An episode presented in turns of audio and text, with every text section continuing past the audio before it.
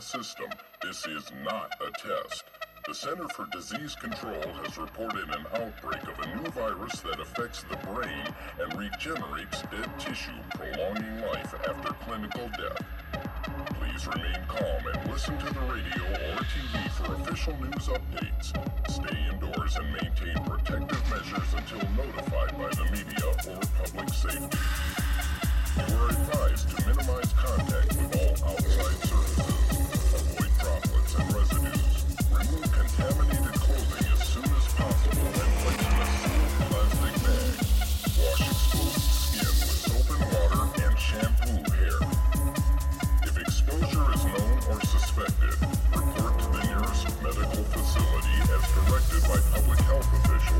Yeah.